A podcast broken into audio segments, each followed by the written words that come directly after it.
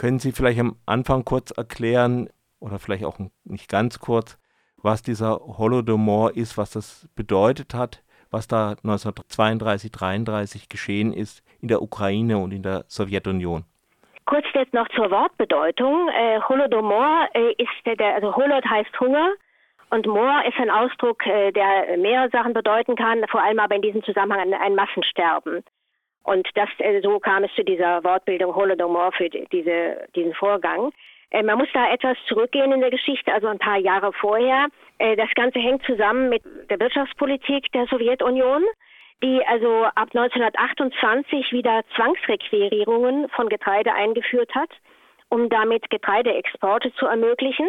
Und ab 1929 eine totale Zwangskollektivierung im ganzen Land, also in der gesamten Sowjetunion durchgeführt hat. Das heißt, äh, man wollte das selbstständige Bauerntum äh, vernichten, ausrotten, eliminieren. Mhm. Es nannte sich also Liquidation der Kulaken als Klasse. Kulaken waren also sogenannte reiche Bauern, aber das konnte also auch schon ein Bauer sein, der ein, zwei Kühe hatte. Also da, der mhm. Begriff wurde also sehr willkürlich ausgelegt. Und man hat die, die Bauern gezwungen, in die, die, die, äh, sich den Kolchosen anzuschließen. Dagegen gab es Widerstand, hauptsächlich, aber nicht nur in der Ukraine, denn da gab es Bauern, denen es einigermaßen gut ging, die also relativ und die nicht sich den, äh, diesen Kolchosen nicht anschließen wollten. Es kam auch zu Bauernaufständen. 19, so äh, etwa 1930 äh, in, in der Ukraine äh, vermehrt. Und äh, es führte dann dazu, dass man äh, in vor allem in den Jahren zwei, also 1930, 31 gab es auch schon Hungersnöte in, in der gesamten Sowjetunion, auch in der Ukraine äh, wo auch schon sechsstellige Summen, äh, also sechsstellige Todeszahlen gab, aber ganz massiv dann 1932, 33 und das hing vor allem damit zusammen, dass diese Zwangsrequirierungen, Beschlagnahmung von Getreide, das Abgabe soll massiv erhöht wurde, gegen alle Realität, gegen alle Möglichkeiten, die da waren, die die Bauern hatten, die ja auch sich selbst ernähren müssen und weiter äh, aussäen mhm. im nächsten Jahr, für, für das nächste Jahr. Und das wurde damit praktisch unmöglich gemacht. Dann hat man vorgegeben, man würde die Bauern verdächtigen, dass sie also Getreide horten, was zum Teil aus Selbsterhaltung wohl auch passiert ist. Dann sind Trupps ausgezogen um das Letzte, was die Bauern hatten, zu beschlagnahmen was dazu führte, dass ja auch buchstäblich das Essen von Kochtopf genommen wurde und vernichtet wurde, sodass wirklich nichts mehr da war und dann auch das Saatgut weg war. Das heißt, die Existenzgrundlage dieser ganzen Schicht äh, weg war. Und das führte einfach zu einem Hungertod von Millionen äh, in den Jahren 32 und 33. Und das äh, außerdem dazu kam, dass es den, diesen Menschen gerade aus diesen Gebieten, die betroffen waren, unmöglich gemacht wurde, diese Gebiete zu verlassen. Man hat Inlandspässe eingeführt und man hat das, dann den Verkauf von Fahrkarten verboten. Und wenn es Leute in die Stadt, die Städte geschafft hatten, auch meinetwegen nach Russland, dann wurden sie zurückgeschickt in ihre Dörfer, wo sie also dem sicheren Tod ausgeliefert waren. Und das führte dazu. Und das, damit war hauptsächlich die Ukraine betroffen. Aber das war dann ja doch in der ganzen Sowjetunion. Nicht in dieser Form. Kasachstan ist ein Sonderfall, da gab es das auch in, sozusagen in dieser Form. Da ging es nun darum, dass man die, die, Nomaden sesshaft machen wollte, zwangsweise. Denen hat man das Vieh weggenommen, was deren Existenzgrundlage ist. Und äh, man äh, hat ihnen also man hat die einfach auch zu den, äh, zum Eintreten die Kolchosen zwingen wollen, also zu einer völlig anderen Lebensweise und sie de facto ausrotten. Und da kam es äh, eben zu einer ähnlichen Erscheinung.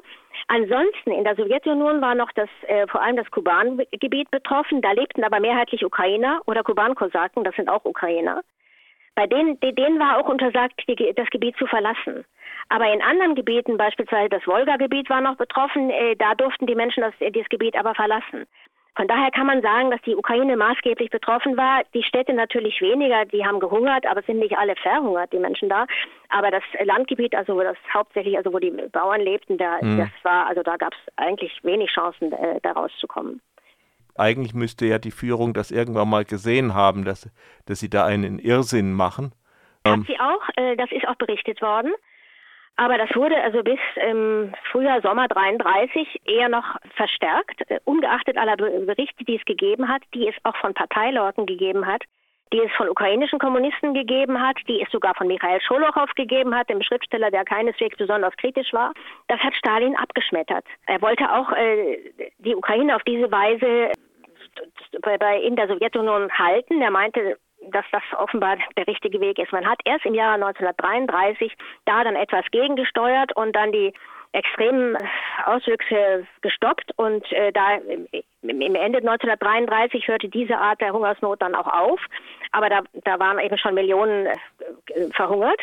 Und ein Teil ist natürlich äh, auch deportiert worden in Lager oder eben auch verurteilt worden, weil man etwa gegen das Gesetz vom 7. August verstoßen hat, vom 7. August 1932 zum Schutz des sozialistischen Eigentums. Das untersagte zum Beispiel Ähren vom Acker zu klauen. Also wenn man da mehr als fünf Ähren oder drei Ähren gestohlen hat, dann fiel man unter dieses Gesetz und das gab bis zu zehn Jahre Gulag. Also viele sind auch in die Lager gekommen oder deportiert worden. Man kann sogar sagen, wer noch überhaupt überlebensfähig war, der hatte da vielleicht sogar mehr Chancen dann. Das ist jetzt etwas zynisch, aber das ist möglich. Aber wer da auf dem Land geblieben ist, der hatte kaum Chancen. Nun sieht ja die Ukraine darin ein Völkermord, also eine planmäßige Handlung gegen sie als Bevölkerung oder als Ukrainerinnen und Ukrainer. Und der andere Punkt ist, ja, war es war es das oder war es zwar eine furchtbare Politik, aber eigentlich eine ökonomische Politik? Nicht nur ökonomisch, das war schon ideologisch und das war, äh, ich würde jetzt sagen, gegen die Schicht der ukrainischen Bauern. Und mhm. dann meinte dann auch der kasachischen Nomaden. Das, die, die kann man dann äh, da, da auch einreihen.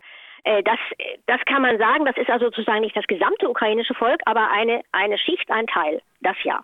Und das war gezielt, das war nicht nur ökonomisch, um jetzt mehr Getreide zu haben. Man hat übrigens in den Jahren 32, 33 äh, weiterhin äh, Getreide exportiert in großen, äh, also systematisch und zu Dumpingpreisen verkauft im Westen. Das muss man sich mal vorstellen.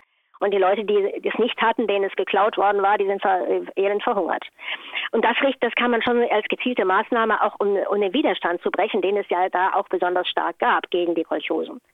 Also bei Völkermord ist es ja auch so, dass das auch gezielter der Aktionen zur Vernichtung eines Teiles eines Volkes auch als Völkermord ja, das gilt, rechtlich. also wenn man die UN-Deklaration äh, nimmt, die äh, auf, äh, auf dem Entwurf von Raphael Lemkin äh, basiert, äh, die also 1947 erarbeitet wurde, dann gehört das Töten eines An des Ange von Angehörigen einer Gruppe auch dazu. Und dann gibt es noch ein paar andere Bestimmungen, von denen eigentlich die meisten äh, hier zutreffen. Von daher kann man das als Genozid bezeichnen. Ja, nun frage ich mich, also der Holodomor Sie mussten das ja anfangs erklären. Es ist fast unbekannter Begriff, würde ich mal schätzen. Und auch, ja, warum ist das eigentlich so unbekannt geblieben, ein Ereignis von dieser Größe und Monstrosität? Es ist also in den letzten Jahren schon einiges dazu geschehen. Äh, warum nicht früher? Äh, da gibt es also viele Gründe für. Äh, zum Ersten, es ist damals, als es geschah, haben also Auslandsvertretungen, gerade von Italien und Deutschland, relativ viel mitbekommen, auch Journalisten. Mhm. Äh, die haben äh, davon, da gibt es auch Berichte, inwieweit die jetzt öffentlich waren, ist mir nur zum Teil bekannt, aber es ist, äh, also Journalisten haben schon berichtet, aber es gab eben auch schon Desinformation, natürlich nicht mit den Mitteln wie heute, aber es, aber es gab also einen berüchtigten Journalisten, einen britischen, der also so gesagt hat, ja, ja, da gibt es Hunger, aber die äh, Russen, sagt er, hungern, aber sie verhungern nicht. Was natürlich glatt gelogen war. Es gab aber auch gegen Leute, die gegengesteuert ha äh, haben, auch der bekannte britische Journalist äh, Gareth Jones zum Beispiel, der das der gesehen hat, was in der Ukraine passiert hat und darüber auch berichtet hat. Es ist in Deutschland in der Zeitschrift Osteuropa 1932 schon erwähnt worden. Danach ging das natürlich mehr oder weniger unter im, im weiteren Zusammenhang mit dem Kriegsgeschehen und dem Holocaust in, hier, das ist vollkommen klar. In den Jahren danach muss man berücksichtigen, dass äh, darüber ein, dass das ja im Land selbst, also in der gesamten Sowjetunion ein Tabuthema war. Darüber wurde nicht gesprochen. Die Ukrainer waren äh, traumatisiert. Die haben vielleicht in Familienerinnerungen das weitergegeben, aber auf gar keinen Fall öffentlich. Das war ein absolutes Tabuthema. Und man hat das nur sehr vereinzelt mitbekommen. Die ukrainische Diaspora hat vielleicht ein bisschen untereinander darüber geredet. Vielleicht welche äh, Personen, die irgendwie in, in den Gulag kamen oder in, in Gefängnisse in, im Ostblock, in, in, äh, die haben vielleicht auch etwas mitbekommen, aber das hatte keine Öffentlichkeit. Wenn man nicht gerade die Erinnerungen von Lev Kopelev gelesen hat, der selbst ja als einer der Mittäter dabei war und der das dann später sich damit auseinandergesetzt hat. Wer sowas gelesen hat, der wusste dann davon oder aus den Erinnerungen von Viktor Kravchenko. Aber das, hatte, das äh, hat keine Öffentlichkeit gewonnen. In den 80er Jahren gab es schon Veröffentlichungen, beispielsweise von Robert Conquest, äh, Die Ernte des Todes auf Deutsch. Da gab es natürlich noch das Problem, dass man keinen Archivzugang hatte und viel mutmaßen musste. Aber das, war, das hatte keine, keine Breitenwirkung. Das wird erst in der letzten Zeit, dadurch, dass die Ukraine das natürlich jetzt auch äh, sehr stark äh, verbreitet und darin schon eine, eine, auch ein, vielleicht eine Parallele zu heutigen Geschehnissen sieht, dass sie da äh, jetzt noch mehr den Schwerpunkt drauf legt, dass es jetzt allmählich bekannter wird.